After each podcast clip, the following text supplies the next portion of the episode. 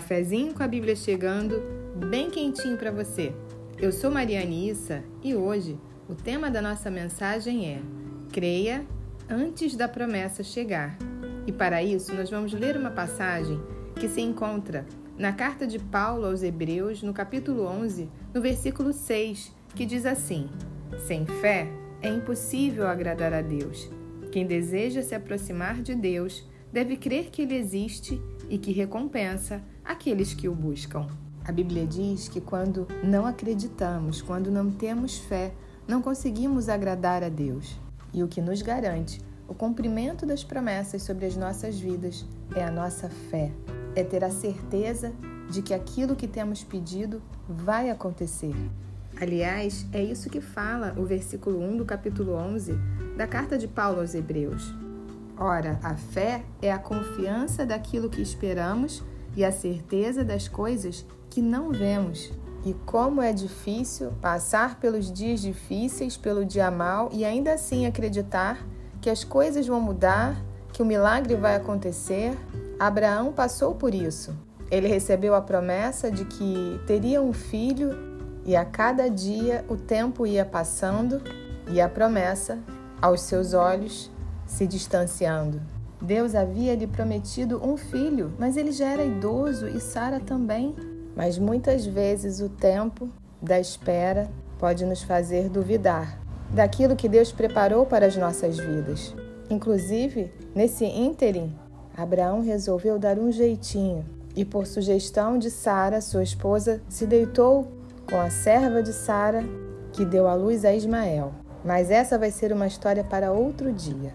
O que eu quero salientar aqui é que Abraão provavelmente já estava cansado de esperar a promessa que parecia que nunca ia chegar. E em determinado momento, Abraão estava em sua tenda, porque naquela época eles moravam em tendas, e Deus o tira de sua tenda. E no livro de Gênesis, no capítulo 15, nos versículos 5 e 6, diz assim: Levando-o para fora da tenda, disse-lhe: Olhe para o céu e conte as estrelas se é que pode contá-las. Então prosseguiu: Assim será a sua descendência. Abraão creu no Senhor, e o Senhor lhe atribuiu isso como justiça. E quantas vezes, como Abraão, estamos no nosso mundinho, nas nossas impossibilidades, dentro da nossa tenda, dentro do nosso caos, dentro das escolhas erradas que fizemos, quantas vezes estamos presos a uma mente confusa, agitada, que pensa demais, e que não desacelera. Estamos presos à insônia, à ansiedade, à falta de paz no coração, porque as coisas não estão acontecendo como havíamos planejado. Mas na Epístola de Paulo aos Romanos, no capítulo 4, no versículo 17, diz: Como está escrito, por Pai de muitas nações te constituí, perante aquele no qual creu, o Deus que vivifica os mortos e chama à existência as coisas que não existem. Em outra versão diz que chama as coisas que não são, como se já fossem. O que está morto em sua vida? Deus é aquele que pode vivificar e ressuscitar cada área morta da sua vida. Ele é aquele que tem poder de chamar à existência as coisas que ainda não existem, mas para isso você precisa crer como nós lemos no início desse podcast, que sem fé é impossível agradar a Deus. E pode ser que quando você estiver crendo e você estiver na direção do seu milagre, muitas pessoas não vão te apoiar, não vão acreditar assim como você acredita. Mas não deixe que nada te abale.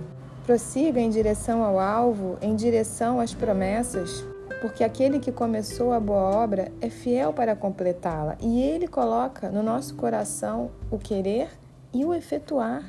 Chame à existência aquilo que você precisa. Declare em voz alta, ore, profetize sobre a sua casa, sobre o seu casamento. Declare: A minha casa é uma morada de paz. Eu declaro a restituição de tudo aquilo que o inimigo me roubou. Eu vou sair dessa crise financeira. Eu chamo a existência prosperidade. Eu chamo a existência uma família saudável, uma família feliz. Eu chamo a existência a cura do meu corpo, da minha mente, da minha alma, do meu coração. Eu vou atrair relacionamentos saudáveis, eu profetizo a promoção no meu trabalho. Que área está morta na sua vida? A Bíblia diz que Deus vivifica os mortos e Ele chama à existência aquilo que ainda não enxergamos, aquilo que ainda não está visível aos nossos olhos. E a Bíblia fala na Epístola de Tiago que existe um homem que não vai receber nada de Deus, é o homem de ânimo dobre. E a Bíblia o compara à onda do mar, que é impelida e agitada pelo vento. Pessoas de ânimo dobre são pessoas indecisas, são pessoas divididas, que em um momento estão firmes e em outro desanimadas. Mas você não é assim.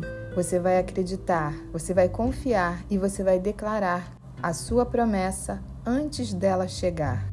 Quando da meia-noite ainda está escuro, mas já é um novo dia. E para encerrar, eu quero dizer a você que pode ser que nesse caminho de fé a sua família não te apoie. Pode ser que nesse projeto, pode ser que nos seus sonhos as pessoas ao seu redor não te entendam. Eu amo fazer esse podcast e ele tem chegado a muitas pessoas. Mas se eu disser a vocês que umas três pessoas da minha família escutam esse podcast, e dessas três, uma é o meu pai e outra a minha mãe. Não espere apoio de homens, não espere honra de homens. Quem vai te honrar é Deus. Por isso que você creia na bondade de Deus. Porque, como diz a Bíblia no Evangelho de Mateus, no capítulo 7, no versículo 11, Ora, se vós, que sois maus, sabeis dar boas dádivas aos vossos filhos, quanto mais vosso Pai que está nos céus dará boas coisas aos que lhe pedirem. Por isso creia, porque com certeza a sua promessa já está a caminho. Que Deus te abençoe. Um beijo para você.